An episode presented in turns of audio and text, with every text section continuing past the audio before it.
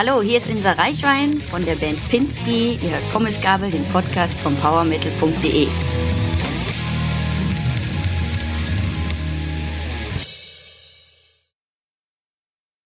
Hallo zusammen, wir sind wieder von Pommesgabel, dem Podcast von powermetal.de. Mein Name ist Pia, ich bin auch heute nicht allein. Bei mir ist mein Kollege Jakob. Hallo Jakob.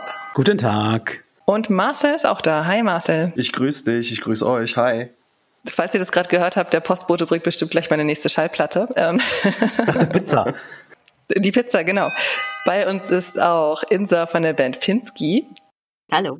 Und wir wollen heute ein bisschen über die neue EP sprechen, die ihr rausgebracht habt. Aber vorher stell dich doch bitte kurz vor. Wer bist du? Was ist deine Funktion in der Band? Und wer oder was ist Pinsky? Ja, Pinsky ist mein Bandprojekt. Pinsky ist mein Spitzname. Also ich hätte es auch Insa Reichwein Projekt nennen können, aber es klingt natürlich nicht so schön. Ähm, ja, ich bin eigentlich Songwriterin und habe schon immer Songs geschrieben. Das heißt, ich schreibe die ganzen Songs für die für Pinsky und singe und spiele verschiedene Gitarren. Okay, spannend. Was heißt verschiedene Gitarren? Also auch Western-Gitarre und so andere, die man, ich sag mal, im Metal-Bereich nicht so häufig hört? ähm, ich spiele meistens Akustikgitarre und ich verzehre aber meine Akustikgitarre zu einem relativ harten ja, Metal-Sound, Rock-Sound, also nicht irgendwie leicht angecrunched. Das ist so, so mein Ding. Da habe ich, ähm, weil man muss sich ja immer entscheiden, spiele ich Akustikgitarre oder E-Gitarre. Du kannst ja nicht innerhalb von einer Sekunde mitten im Song die Gitarre wechseln. Und deswegen habe ich mir da so eine Konstruktion ausgedacht, dass ich meine Akustikgitarre durch ein Amp schicken kann. Mit, mit dem Pedal schalte ich das dann um und ja, dann kann ich ganz schnell von Akustikgitarre auf E-Gitarre wechseln. Das ist vielleicht etwas, was man nicht ganz so häufig sieht. Ähm, aber erfunden habe ich es auch nicht. Also ja, und E-Gitarre spiele ich auch manchmal, aber das, das war's. Also ich spiele jetzt nicht äh, äh, mittelalterliche Lauten oder sowas. Hm, okay. Okay. Ja, interessant. ähm, deshalb ist euer Sound auch so schwer einzukategorisieren. Ne? Ich weiß, Kategorien sind eh doof, aber ich finde gerade Leuten, die ja euren Sound noch nicht so kennen, kann es helfen, sich vorzustellen, was euren Sound ausmacht. Also ich würde versuchen, es als Alternative Rock mit Prog und Indie Schlagseite zu nennen. ja, das ist ja. gut. Ja, alle drin. Also wirklich. Finde ich gut. Alles klar, cool. Ja, echt spannender Sound auf jeden Fall. Ja, ja, es ist immer etwas schwierig, es einzuordnen. Ich selber bin da sehr grob und sage, wir sind eine Rockband, fertig. Und ja, das ist am einfachsten eigentlich. Ne? Ja, genau, weil bevor du die ganzen äh, Feinheiten da gesagt hast, ja, was da noch alles drin ist, ja, Singer, Songwriter und Pop ist ja auch noch drin, da kannst du ja fast alles aufzählen. Bis ich da mal fertig bin, da haben die Leute schon weggehört. Deswegen sage ich immer, Pinsky ist eine Rockband und an zweiter Stelle steht halt Rock. So, weil halt ein bisschen mehr drin ist als straighter Rock natürlich. Ja, generell habt ihr ja sehr viele verschiedene Facetten auch des Rocks. Also was du schon gesagt hast, Prog, aber auch ein bisschen Metal. Dann habe ich auch mal ein paar balladeske Töne rausgehört. Dort auch ein ordentlicher Groove. Ähm, also es spricht halt wirklich für die Abwechslung bei Pinsky. Wie wichtig ist für euch denn Abwechslung auf euren Album oder äh, bei den Songs per se? Also für mich ist Abwechslung in meinen Songs das A und O, weil mir einfach sonst langweilig wird. Mhm. Also man kann sich vorstellen, dass wenn ich Songs schreibe, schreibe ich oft fünf, sechs, die relativ ähnlich sind und einer davon wird dann für mein Album oder EP genommen. Also der überlebt dann sozusagen. Ist so ein bisschen so ein Darwin-Prozess. Ich mag Vielfalt super gerne. Äh, natürlich würde ich jetzt keinen reinen Funk-Song schreiben oder eine reine Country-Nummer oder so. Es ist schon immer in einem Rock-Gewand.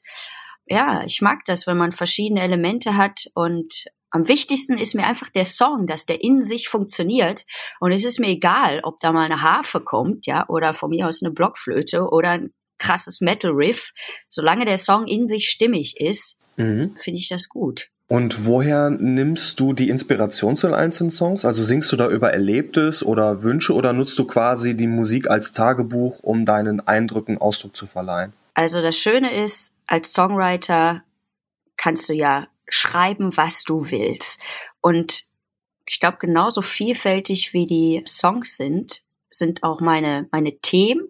Natürlich gibt's persönliche Songs, Ähm, es gibt aber auch sehr viele gesellschaftskritische oder politische Songs, sowas wie Questions oder Apple Tree, jetzt auf der neuen EP. Man kann sich aber auch als Songwriter in eine andere Person versetzen und natürlich aus deren Sicht einen Song schreiben. Das klingt vielleicht, als ob man es dann selber erlebt hätte, ja, also aus der Ich-Perspektive geschrieben, aber es kann auch die Geschichte von jemandem anders sein, in dem man sich dann reinversetzt hat. Und äh, ja, das sind so die drei Bereiche, wie ich meine Lyrics schreibe. Ihr habt ja Ende November ähm, 2020 eure EP Also from the Apple Tree veröffentlicht. Wie war denn die Resonanz da so bisher? Oh, die war, die war gut. Ich habe mich sehr gefreut, weil sie tatsächlich von unseren Fans äh, als besser oder Fortschritt empfunden wurde gegenüber unserem ersten Album Sound the Alarm. Und das hat mich sehr gefreut, weil We All Stole from the Apple Tree habe ich selber mit einem Kumpel produziert. Also man muss wissen, beim ersten Album 2018 hatte ich äh, mit Fabio Trentini zusammengearbeitet. Das ist ein sehr renommierter Produzent. Der hat die Guano Apes gemacht, die H-Blocks, Donuts, äh, Schandmaul. Also sehr versierter und erfahrener Rockproduzent. Und der hat uns unfassbar viel beigebracht beim ersten Album und da erkennt man auch deutlich seine Handschrift. Ist auch ein super Album geworden. Und bei den nächsten vier Tracks, deswegen sind es auch erstmal nur vier, weil ich die dann mit meinem Kumpel im Home Studio selber produziert habe. Und ähm, deswegen war ich sehr, sehr erfreut über das Feedback unserer Fans, weil sie es sehr gemocht haben. Also sie haben gesagt, es ist auch charakteristischer, sag ich mal, weil ich so ein bisschen natürlich, na, ein bisschen zu 100 Prozent das gemacht habe, was ich machen will, ne? Und äh, ja, ja, es war sehr, die Resonanz war sehr gut. Ach, super. Und ähm, mit welcher Zielsetzung bist du an die Arbeiten der, der EP herangetreten? Äh, mit der Zielsetzung, dass ich zu 100 Prozent hinter allem stehen kann, was aufgezeichnet wird. Also, dass es wirklich mein Song ist. Man muss wissen, wenn ich die Songs schreibe, dann ich schreibe ja auch die, die, die Basslines oder stelle mir einen Groove vor und so weiter. Und natürlich kommt der Einfluss der Band auch da rein. Ne? Mal mehr, mal weniger. Das kommt ganz drauf an. Ja, und mein Ziel war es einfach, was zu schaffen, was wirklich irgendwie 100 Prozent von mir ist. Man muss wissen, glaube ich, wenn man nicht in dem Bereich arbeitet, wenn man mit einem Produzenten zusammenarbeitet, dann sagt er auch ganz viel dazu. Ja, und deswegen kann man sich manchmal mit dem streiten, ja, und sagen, nee, das finde ich aber nicht. Oder man hat halt einen guten Produzenten und arbeitet sehr harmonisch zusammen. Aber der Produzent hat ein Riesenwort mitzusprechen, auch was die Songs angeht. Er kann zum Beispiel mal sagen, nee, da machen wir jetzt keinen doppelten Refrain, da machen wir einen halben Refrain oder den Groove basteln wir anders, ja. Und ähm, jetzt bei der EP ist das quasi das ganze musikalische auf meinem Mist gewachsen und der ganze Sound, der Mix, den hat mein Kumpel Martin Schmidt gemacht. Der war quasi für die ganze Soundseite verantwortlich. Der Titel We All Stole from the Apple Tree, der kommt ja zu 99 Prozent, schätze ich mal, von dir. Ja. 100. zu 100 Prozent von dir.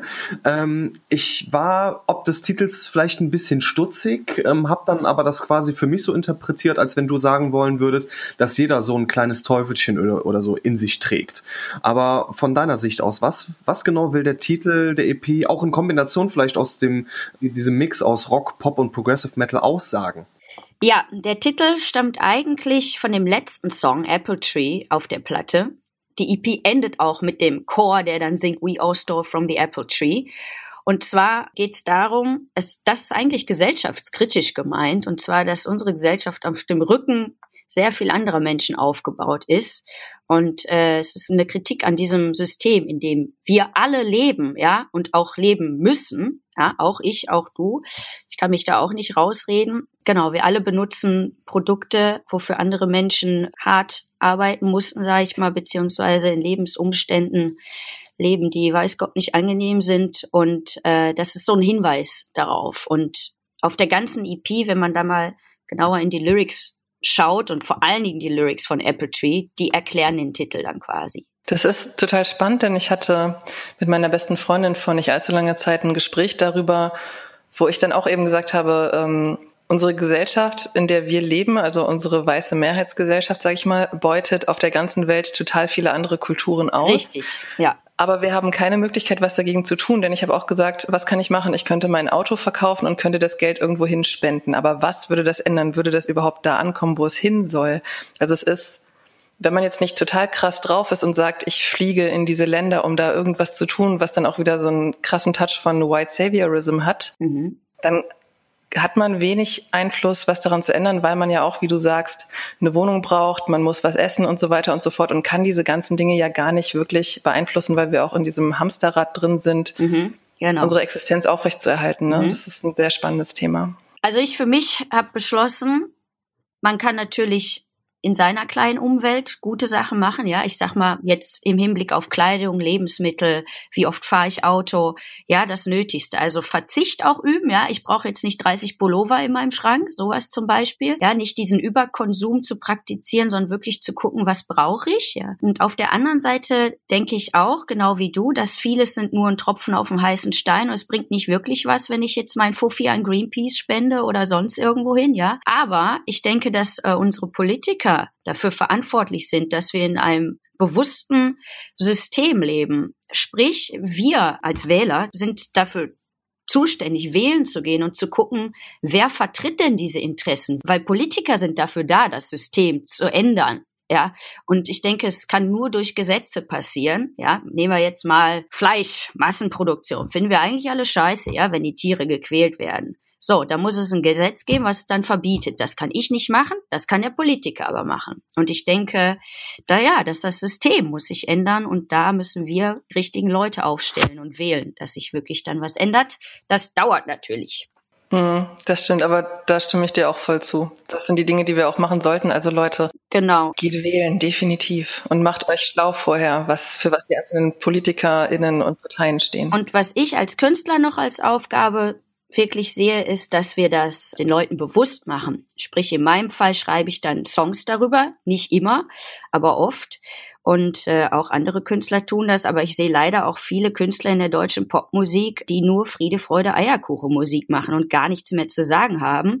Und das finde ich ganz, ganz schrecklich. Und ähm, leider sind das die Leute, die auch oft im Radio laufen. Äh, nicht, nicht alle, aber doch leider ein Großteil. Und ich selber kann es nicht mehr hören. Ich finde es ganz schrecklich, weil in der Welt läuft sehr viel schief und man als Künstler hat man sehr viel zu sagen heutzutage und es wird viel zu wenig gesagt gerade als Mensch in der Öffentlichkeit, da sollte man doch öfters mal irgendwie den, den erhobenen Zeigefinger heben und ähm, ja, was du schon gesagt hast, generell das, was heutzutage im Radio gespielt wird, das hat überhaupt keine Substanz mehr, überhaupt nichts mehr an Aussagekraft oder irgendwie äh, nur an Kritik. Ja, das ist die Menschen so einlullen in alles ist in Ordnung, kauf schön weiter. Ja. Kapitalistisches Schmieröl.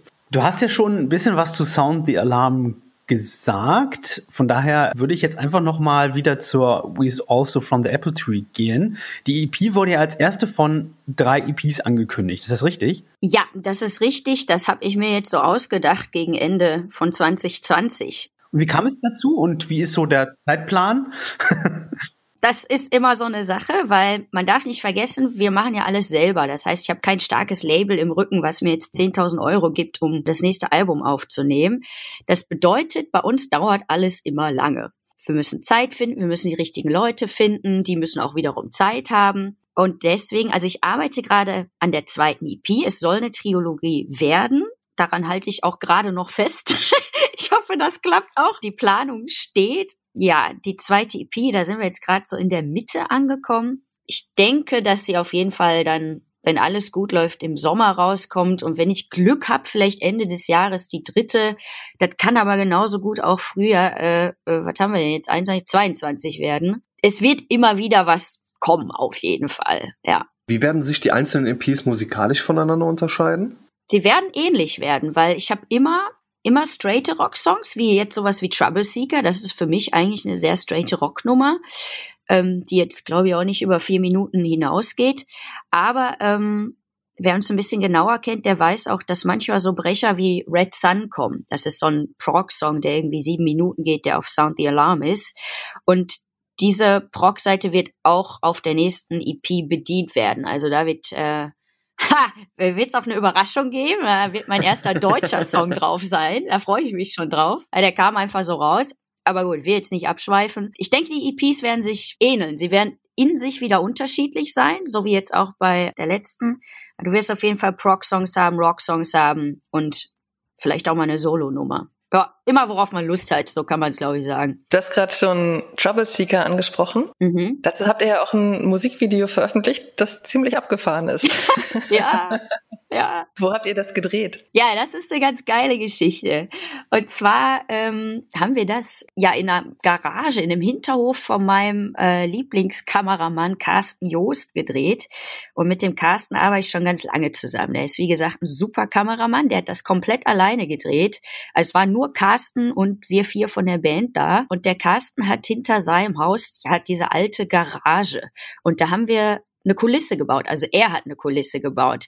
Das heißt, diese, diese Stangen in dem Video, ja, das sind so, ich glaube, Plastikrohre, um Kabel zu verlegen. Okay. Ja, es sieht so ein bisschen, sah so ein bisschen wie im Phantasialand aus, weißt du, so eine Pappmaché-Wand und ja, dahinter halt diese Zelle, die haben wir selber gebaut und Carsten hat das dann gedreht und dann musste ich, wie man sieht, musste ich dann eine, eine Irre spielen. Das ist eine Irrenanstalt. Und dann haben wir das einfach an, an einem Tag runtergedreht. Ja, das war's. Und ich finde, er hat da echt top Arbeit geleistet. Es war auch seine Idee. Also ist alles auf Carstens Mist gewachsen. Und ich freue mich schon aufs nächste Video, was er sich da wieder ausdenkt. Mm, ist auf jeden Fall gelungen. Ja. Hatten die Leute denn später Angst vor dir nach dem Dreh? Geil! nee, ich bin ja immer so, von daher. War sie das gewohnt, ja? genau. Ähm, du kommst gebürtig aus Köln, ist das richtig? Nee, ich komme aus dem Ruhrgebiet. Ich bin aus dem, äh, Ruhrgebiet. Äh, aus dem tiefsten Herzen vom Pott und zwar aus äh, Gelsenkirchen-Horst. Da bin ich geboren. Mhm. Und äh, irgendwie bin ich auch immer stolz darauf, weil ich mag das Ruhrgebiet so gerne und da sind meine Wurzeln. Und äh, in Köln bin ich jetzt seit 14, 15 Jahren oder so und habe hier auf jeden Fall meine musikalische äh, große Karriere gestartet. Ich liebe Köln, aber mein, also ich komme aus dem Ruhrgebiet. Ich habe aber auch gelesen, dass euch eure Reise bis nach Indonesien gebracht hat. Und wie war es denn für dich als gebürtige Ruhrgebietlerin, beziehungsweise jetzt Kölsche Mädche, denn dort aufzutreten? Oder wie unterscheidet sich das indonesische Publikum mit dem Publikum hierzulande? Das war ziemlich krass. Also das war so ein kleines äh, internationales Musikfestival in einem Dorf auf Java, glaube ich, war es. Schon ein bisschen was her. Ja, das war völlig abgefahren. Also ich muss sagen, ich habe mich gefühlt wie Michael Jackson, weil sobald du da aus dem Westen kommst und ich spiele ja auch westliche Musik, ne, mit meiner Akustikgitarre und so, dadurch grenzt du dich natürlich durch die lokalen Musiker völlig ab und wir wurden auch, wir waren da Headliner und das war völlig surreal. Da, da also nach unserem Auftritt haben, also ich hatte so einen Stapel Aufkleber in der Hand und wollte die dann so verteilen und dann haben die halt die Bühne gestürmt. Also sie sind halt auf die Bühne drauf und dann habe ich die Aufkleber schnell ins Publikum geworfen, damit die Leute wieder von der Bühne gehen. Also und hinterher musste ich zwei Stunden lang Fotos machen mit den Menschen und das war total krass, weil ich muss sagen, ähm, ich, es ging nicht um unsere Musik, die wir gemacht haben. Ja, wir sind ja völlig unbekannt, aber es ging darum, dass wir so eine Sensation waren, weil wir weiß waren und weil wir da da waren. Also das kann man gar nicht beschreiben. Wir waren eine Woche dann da und wir wurden da also vom Bürgermeister abgeholt und in Autos rumgefahren mit getönten Scheiben in so einer Kolonne. Ich habe mich wirklich wie ein Rockstar gefühlt. Also das war total krass. Ja, und zurück nach Köln. Die Stadt ist ja mm, oder hat, hat ja eine relativ lebendige Musikszene. Kennst du zum Beispiel das Euroblast Festival? Das kenne ich. Da solltet ihr mal spielen. Ja, ja, ja, das finde ich auch. Das Sag das mal dem Veranstalter. Stecke ich ihm mal. Sehr gut. Wie, wie nimmst du die Szene sonst so wahr in Köln? Och, in Köln findet man eigentlich, findet man eigentlich viel, viele Musiker in der Szene. Also ist eigentlich eine gute Szene. Mhm. Aber jetzt auch, wo, glaube ich, das Underground zugemacht hat und Live Music Hall, also auch schon vor Corona, ähm, hatte ich irgendwie den Eindruck, als wenn das so ein bisschen zusammenbricht. Ja, klar. Also ich meine, wenn man Clubs hier abreißt, ja, also nicht nur das Underground, auch viele andere seit Jahren, wenn ich mal acht Jahre zurückdenke, wo man da noch überall feiern gehen konnte und gute Musik hatte, das ist sehr traurig, ja. Also da baut Köln sich leider ab. Das Underground, das war ja die Institution für Rock und Metal. Ja, absolut. Also, also ich, ich weiß nicht, wie viele geile Konzerte ich da erlebt habe, aber ja. dass du dann auch am Wochenende einfach mal so hingehen konntest. Du konntest ja. dir da ein Bier trinken, du konntest da mit Freunden kickern und, und das war. Ja, Top-Club. Das fehlt, absolut, natürlich. Das war top und das hat, es wurde auch nicht ersetzt durch irgendeinen anderen. Also nicht, nichts, was man damit jetzt vergleichen könnte. Das ist sehr traurig. Ja, das auf jeden Fall. Wenn ich mir eure Musik so anhöre, wie gesagt, das habe ich ja in den letzten Tagen überwiegend über Spotify gemacht. Welche musikalischen Vorbilder hast du persönlich, so wenn du in die Rock- und Metal-Landschaft blickst? Also mein größtes Idol ist Steven Wilson. Also ich weiß nicht, ob Mhm. Porcupine Tree sagt dir wahrscheinlich was, ne? Hm? Ja, sagen uns alle was, ja. Ja. Genau, ja, klar. Mhm. Ähm, das ist ja Proc eher und ähm, das hat mich so geflasht vor Jahren, als ich die entdeckt habe. Ich glaube, es ist ein Rieseneinfluss und auch was er jetzt macht, das geht ja mehr in die Pop-Richtung und viele Progger schimpfen, weil er keine harten, harten Gitarrenriffs mehr macht. ich finde es äh, großartig, was er macht. Also er ist auf jeden Fall äh, ein Riesenidol für mich. Ansonsten bin ich sehr breit gefächert, weil ich höre Sachen wie Carnival, also härtere Sachen. Ich bin ein riesen Carnival-Fan. Ich höre aber auch gerne Toto zum Beispiel. Die äh, alten Live-Alben finde ich auch großartig. Ich höre gerne Singer-Songwriter, so wie Wallace Bird. Also ist jetzt ganz andere Geschichte. Es- Sie ist ganz starke Sängerin mit einer äh, Akustikgitarre und eine Live-Sau. Also wirklich. Und eine Frau, ne? Also das finde ich natürlich geil, weil du findest ja gar keine Frauen, die selber Songs schreiben im Rock, Pro, im Proc-Bereich, im Rockbereich. Also ich wüsste jetzt nicht, welche Frau, keine Sängerin, ne? Also nicht female fronted. Sängerinnen sind schon da, aber Sänger, äh, Frau, die ihre eigene Band hat und selber die Songs schreibt. Äh, das finde ich ist immer sehr rar gesät. Und wenn ich sowas finde, dann höre ich sowas natürlich gerne. Das finde ich aber leider nur im Singer-Songwriter-Bereich. Ich finde ja auch, dass in den Songs deine Stimme positiv hervorragt. Nimmst du oder nahmst du persönlich Gesangsunterricht oder hast du dir das quasi alles beim Trellern unter der Dusche selbst angeeignet? Ja, ich habe mir tatsächlich singen, sag ich mal, selber, also ich habe schon immer gesungen, was heißt selber beibringen? Man singt halt einfach und was rauskommt, kommt raus. Ne? Und ähm, ich habe dann aber, als wir sehr viele Konzerte gespielt haben, gemerkt, okay, meine Stimme wird irgendwann auch durchs ganze Feiern, ne, natürlich irgendwann abgenutzt und das war nicht nicht gut. Ich habe gemerkt, oh Scheiße, ey, irgendwie ich kann nicht mehr, ne? Und da habe ich Gesangs ein paar Gesangsstunden genommen, um einfach mich da auch mal weiterzuentwickeln und da war ich auch sehr froh, weil ich da noch mal ganz viel gelernt habe, aber ich habe jetzt nie konstant Gesangsunterricht gehabt, aber ich hole mir immer wieder äh, Tipps ab. Also ich weiß noch, vor zwei Jahren zum Beispiel hatte ich auch mal drei Stunden bei einer Sängerin, äh, die ich total geil fand, ganz andere China, weil die hat so, die hat einfach mega geil gesungen. Da habe ich gesagt, hör mal, kann ich mal zu dir kommen? Kannst du mir mal was zeigen? Ich denke, das ist aber ein ganz normaler Musikerweg. Das mache ich auch bei Gitarre. Ne? Da holt man sich ja auch immer mal Tipps und so und übt nochmal. Und ja, aber eigentlich bin ich Autodidakt, was das angeht. Es sind ja alle mehr oder weniger ziemlich stark beeinflusst von der Corona-Pandemie. Was tut ihr, um zu überstehen? Auf Facebook habe ich gesehen, dass ihr eure Instrumente verkaufen musstet. Oh mein Gott, ja, das war mein Post. Das war eigentlich eher so ein Witz. Das war ne? scherzhaft gemeint, Ja, ne? aber das habe ich hinterher nochmal drunter geschrieben, weil wir haben echt so viel Sympathiebekundung bekommen und ich, das war total süß von unseren Fans, aber ich meinte es ja nicht so. Aber was macht ihr, um zu überstehen? Also, ähm, ja, wie sieht es da aus? Mit Proben geht ihr im Moment auch nicht so richtig? Nee, das ist alles nix. Also vor allen Dingen mein äh, Gitarrist hat auch noch Asthma. Das heißt, der hat gar keinen Bock, sich in einen kleinen Raum zu stellen. Ne? Mit vier Leuten kann man auch verstehen. Das heißt, die Probenarbeit, die, die ist völlig eingestellt, im, jetzt gerade auch im Lockdown. Ne? Also letztes Jahr, da haben wir natürlich ne, wöchentlich mal zusammen gespielt, einfach um drin zu bleiben. Es war auch so schön. Aber naja, jetzt nicht mehr oder gerade nicht mehr. Hm, was machen wir? Jeder von uns ist ja unterschiedlich. Also ich habe ja alles Profimusiker in der Band. Das heißt, äh, mein Schlagzeuger geht dann natürlich einfach üben und sucht sich irgendwelche Projekte. Der hat jetzt zum Beispiel ähm, vom Periphery, das, den Song Reptile, das ist so ein 17-Minuten-Ding, kennt ihr bestimmt auch. Kenne ich sehr ne? gut, ja.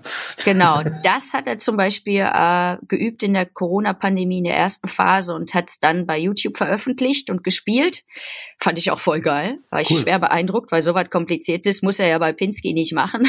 Also, da dachte ich, okay, ab jetzt muss ich, muss ich schwerere Sachen schreiben. Äh, Ja, ansonsten mein Gitarrist, der hat auch noch sein eigenes äh, Duo-Projekt, wo er, wo er Songs schreibt. Der sitzt da dran und produziert zu Hause. Und ich mache dasselbe. Ich sitze an der zweiten EP und gehe dann ab und zu mal ins Studio. Da sind wir ja dann meistens nur zu zweit oder sitze hier zu Hause. Und genau, apropos Gitarre verkaufen, natürlich nimmt man dann sein Equipment mal ganz genau unter die Lupe, schaut, was man braucht, was man sich vielleicht noch anschafft und meine Liste von Anschaffungen, die ich haben möchte, ist natürlich sehr lang geworden. da muss man gucken, was, äh, was dann auch budgetmäßig drin ist. Insgesamt arrangiert man sich, ja, mit der, was soll man auch sonst machen als kreativer Mensch? Ich kann ja nicht nur in der Ecke sitzen und nichts machen. Ähm, am Anfang war es für mich unfassbar schwer. Also ich habe nicht zu denen gehört, die jetzt gesagt haben, oh, die ganze Freizeit, äh, ich schreibe jetzt tausend Songs. Mir ist nämlich gar nichts eingefallen. Ich war nur schlecht gelaunt und mhm. habe gar nichts gemacht weil das war zum Kotzen. Und jetzt so seit ein paar Monaten habe ich wieder eine Struktur reingebracht und bilde mich weiter und ja, jetzt ist wieder alles in Ordnung, sage ich mal, soweit es geht. Aber ich glaube, wir freuen uns alle, wenn wir endlich wieder live spielen können. Ja, und wir, wenn wir auf Konzerte gehen. Ja, ey, wirklich. Also ich träume schon davon. Ich kaufe so viele Konzertkarten im Moment. Sehr gut, nice. es ist total schlimm und ich habe, ich, ich sehe schon, dass das auch alles verschoben wird und dann kommt das wahrscheinlich alles so in einem Monat auf einmal und dann bin ich jeden Tag auf irgendeinem anderen Konzert. Geil, geil. Aber das wäre, das wäre gut, das wäre völlig in Ordnung. Das wäre voll geil. Jakob, kannst du auch Periphery spielen? geil. Ja, einiges. Aber das ist wirklich schon äh, High-End. Also wenn man das kann, dann kann man eigentlich alles spielen. jo, das habe ich mir auch gedacht. Auf jeden Fall großen Respekt äh, an den Schlagzeuger und an alle, die das spielen können. Das ist wirklich ganz, ganz ja. hochwertig. Ja. ja, das ist völlig, völlig verrückt. Also. Thema Live nochmal beziehungsweise semi-live. Ihr habt im November bei YouTube eine Live-Session veröffentlicht unter dem Namen Dark. Ja, das ist der Song Dark quasi. Da sieht man euch aber, wie ihr auch zusammen in einem Raum seid und das spielt. Wie sehr vermisst du das? Oh, total, wirklich. Also das ist ja mein Lebenselixier, live zu spielen. Ja, total. Also es ist, wenn ich mir jetzt was wünschen könnte, was ich zurückhaben will, ist es live spielen. Das das ist alles. Also es inspiriert mich, es macht Spaß. Schre es ist schrecklich ohne Live. Kann man einfach mal so sagen. Und das ist ja auch Motivation für die Band, ja, wenn wir wissen, oh, am Wochenende ist wieder Festival, da müssen wir wieder, ne? Ich meine, das ist ja eine ganz andere, dann probt man auch anders oder man hat viel mehr Bock auch, weil man halt weiß, wofür. Wir haben jetzt auch schon von einigen anderen Bands gehört, dass die auch sagen, wir müssen erstmal wieder unsere Songs proben, damit wir die auch wieder so spielen ja. können, wie wir das wollen. Jakob hat auch erzählt, dass er schon noch nie so wenig Schlagzeug gespielt hat wie letztes Jahr. Also ja, ja. genauso oh. ist es auch. Also wir sind auch echt schlechter. Ist einfach so. Wenn wir proben, denken wir, Alter, das konnten wir aber mal besser. Also so vom Zusammenspiel her. Ne, das ist so die alten Muskeln mal wieder warm kriegen. Also ja, ja, ja, das geht mir echt auch so. Ähm, diese Motivation fehlt da auch total irgendwie. Ne? Also so, wofür machen? Na klar, man spielt auch vor allem für sich ja eigentlich, ne? Aber trotzdem ist ja diese auf ein Ziel hinarbeiten auch ganz wichtig und das fehlt halt komplett, ne? Ja, das Feedback ja. fehlt auch einfach. Genau. Mhm. Wir sind, glaube ich, soweit durch mit unseren Fragen oder hast du noch eine, Jakob? Ja, mir ist tatsächlich noch eine eingefallen. Und zwar hast du erzählt, dass deine Musiker auch alles Profimusiker sind. Wie, wie habt ihr euch denn gefunden? Also die Pinsky Band ist so entstanden, dass die, dass Stefan, Ian und Chris, die kennen sich schon seitdem die 14 sind und haben damals eine Dream Theater Coverband gehabt. Also die drei Jungs haben halt Dream Theater von vorne bis hinten gespielt, jahrelang zusammen und sind so eine eingespielte Einheit. Und äh, Stefan, mit Stefan habe ich ja schon seit 2014 zusammengespielt, der war da schon mein Drummer. Und die Pinsky Band in der Form gibt's ja seit 2016. Dann haben wir Ian und Chris in die Band langsam, sag ich mal, reingeholt. Und somit hatte ich wieder dieses Proc-Trio als meine Stammbesetzung. Es ist aber trotzdem so, dadurch, dass wir oder die auch alle Profis sind, haben die ja noch andere Bands. Das ist dann zwar quasi meine Stammbesetzung, aber es ändert sich halt auch. Also zum Beispiel letztes Jahr konnte Chris nicht, da hat dann Corbinian am Bass gespielt, der auch Trouble Seeker und Apple Tree eingespielt hat. Und ähm, jetzt gerade ist Jan die Erstbesetzung an der Gitarre. Also, ne, man merkt schon, ja, es wechselt immer, aber es ist auch ein bestimmter kleiner Pool an Musikern, die ich dann fragen kann. Eingeschworene Truppe sozusagen. Ja, irgendwie sind wir wie eine große Familie, so, so eine Pinsky-Familie. Auch was die Videos angeht und so, das sind immer dieselben und wir kennen uns alle und sind auch befreundet und. Kann ich absolut nachvollziehen. Ich bin, bin ja hier in Hamburg, ne? Und wenn man hier Musik spielt, dann sind es auch immer die gleichen eigentlich. Also man kennt sich irgendwie und das auch wie eine Familie. So. Ja, ne? Genau. Wenn der eine nicht kann, muss der andere halt ran. Genau. Gut, Insa, vielen Dank. Hast du noch irgendwas, was du noch gerne sagen möchtest, worüber wir noch nicht gesprochen haben? Ähm, na, nicht, dass ich wüsste. Also vielleicht jetzt aus rein kommerziellen Gründen kann man die EP auf unserer Website kaufen. Das heißt nämlich, das ganze Geld geht auch an die Band. Also wenn man es jetzt bei iTunes oder Amazon kauft, ne, müssen wir immer einen Prozentsatz abgeben. Vielleicht, falls Leute interessiert sind, dass das, äh, könnte man das noch dazu sagen. Mhm. Den Link dazu findet ihr bei uns in den Show Notes. Also wenn der Podcast durch ist, könnt ihr einfach in unsere Show Notes gehen, direkt auf den Link klicken und euch die EP bestellen, wenn ihr da jetzt Lust drauf bekommen habt bleibt noch äh, Jakobs meist verhasste und meine Lieblingsfrage. Ja. ich fange mal an mit Marcel. Marcel, was ist gerade dein Lieblingssong? Mm, wenn ich mich entscheiden müsste, dann wären es äh, Suicidal Tendencies mit The New Degeneration von einem absolut großartigen Album. Ich glaube, das war das vorletzte Album, was, die, was die Jungs veröffentlicht haben. Mhm. Insa, was ist dein Lieblingslied momentan? Ich würde Personal Shopper von Steven Wilson sagen. Meiner ist ein bisschen untypisch für mich, aber irgendwie kriege ich diesen Song nicht mehr aus dem Kopf und ich habe immer wieder Bock, ihn anzuhören, ist tatsächlich von Moonshot Big Bang. Und das ist irgendwo zwischen AOR, wir haben ja letztens schon ein bisschen über dieses Thema gesprochen, und Alternative Rock, also keine Ahnung, aber irgendwie macht dieser Song richtig gute Laune, ist super sympathisch und ja, ich höre ihn tatsächlich gerne. Könnt ihr in den Show Notes mal draufklicken und mir sagen, wie ihr den so findet. Jakob, hast du irgendwas, was du gerade gerne hörst? Ja, eine Band mit einem etwas seltsamen Namen. Ähm, Brunhilde heißt die Band. Was? Und hat einen starken Song äh, vor einem Monat veröffentlicht, Where Are You Going? Das ist echt so Guano Apes-Style. Das ist ziemlich cooles Zeug mit einer echt coolen Rockröhre am Mikrofon. Du und Brunhilde. Ja, ich hätte es auch nicht gedacht. Aber ich bin halt ein 90er-Kind und der Guano Apes Vibe äh, hat mich voll gepackt. Ja, stimmt schon. Also ich hätte jetzt eher an Brunhilde und Euro-Metal, absolut typischer, klischeebehafteter Euro-melodischer Power-Metal irgendwie gedacht. Aber gut, Guano Apes, ja. Gut, dann vielen Dank, vielen Dank euch da draußen fürs Zuhören und wir hören uns beim nächsten Mal wieder. Macht's gut. Ciao, ciao. Tschüss. Ciao.